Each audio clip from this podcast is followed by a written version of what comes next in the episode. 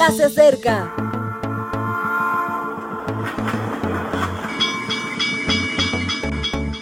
Partimos ya.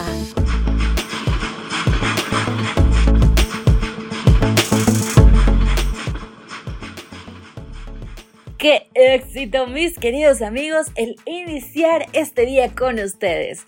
Un nuevo mes, un nuevo día y muchas nuevas oportunidades de hacer las cosas diferentes. Que cuenten, que sean bendiciones para todos los que nos rodeen.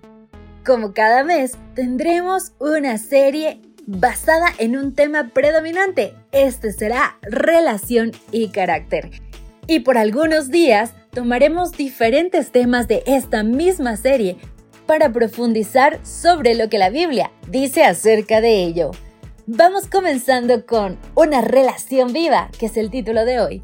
Y el libro de Isaías en el capítulo 38, versículo 16 dice, Señor, por estas cosas los hombres viven, y en todas ellas está la vida de mi espíritu, pues tú me establecerás y harás que viva.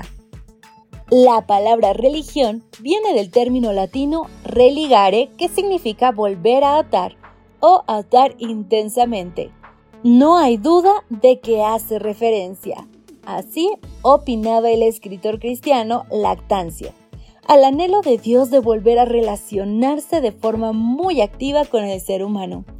Por culpa del pecado, éste se había desligado de Dios y gracias a Jesús este vínculo vuelve a establecerse.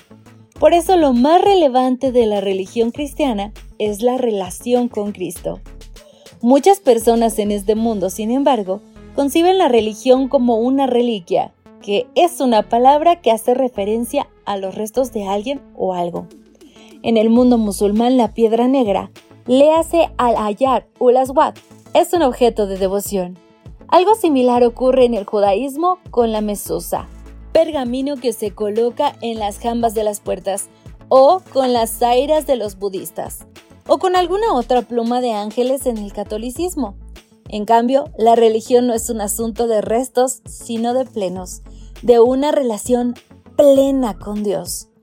Esa relación muestra que está viva por su compromiso, como indica la pluma inspirada, cada uno de los que se vinculan con la iglesia hacen por este hecho un voto solemne de trabajar para el bien de la iglesia y de juzgar este interés superior a toda consideración mundanal. Le toca conservar una relación viva con Dios, dedicarse con corazón y alma al gran plan de redención y manifestar en su vida y carácter la excelencia de los mandamientos de Dios en contraste con las costumbres y los preceptos del mundo. Toda persona que ha profesado aceptar a Cristo se ha comprometido a hacer todo lo que puede ser como obrero espiritual, a ser activa, celosa y eficiente en el servicio de su Maestro. Cristo espera que cada hombre haga su deber, sea este el santo y seña de todas las filas de sus discípulos. ¿En qué andamos liados? ¿A qué o quién nos amarramos? ¿Es nuestra religión solo la devoción por una reliquia moderna?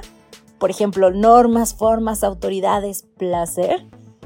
¿Cómo van religiosamente hablando nuestros niveles de compromiso? Ojalá andes liado con Dios. Ojalá te amarres a Jesús. Ojalá tu religión sea una relación viva. Ojalá tengas un fuerte compromiso con el Señor. Y si no es así, es un buen momento para comenzar. Así finaliza la reflexión de esta mañana. Soy Ale Marín y como siempre es un gusto acompañarte. Te espero en una próxima ocasión. Bendiciones. Gracias por acompañarnos. Te recordamos que nos encontramos en redes sociales. Estamos en Facebook, Twitter e Instagram como Ministerio Evangelike. También puedes visitar nuestro sitio web www.evangelike.com. Te esperamos mañana.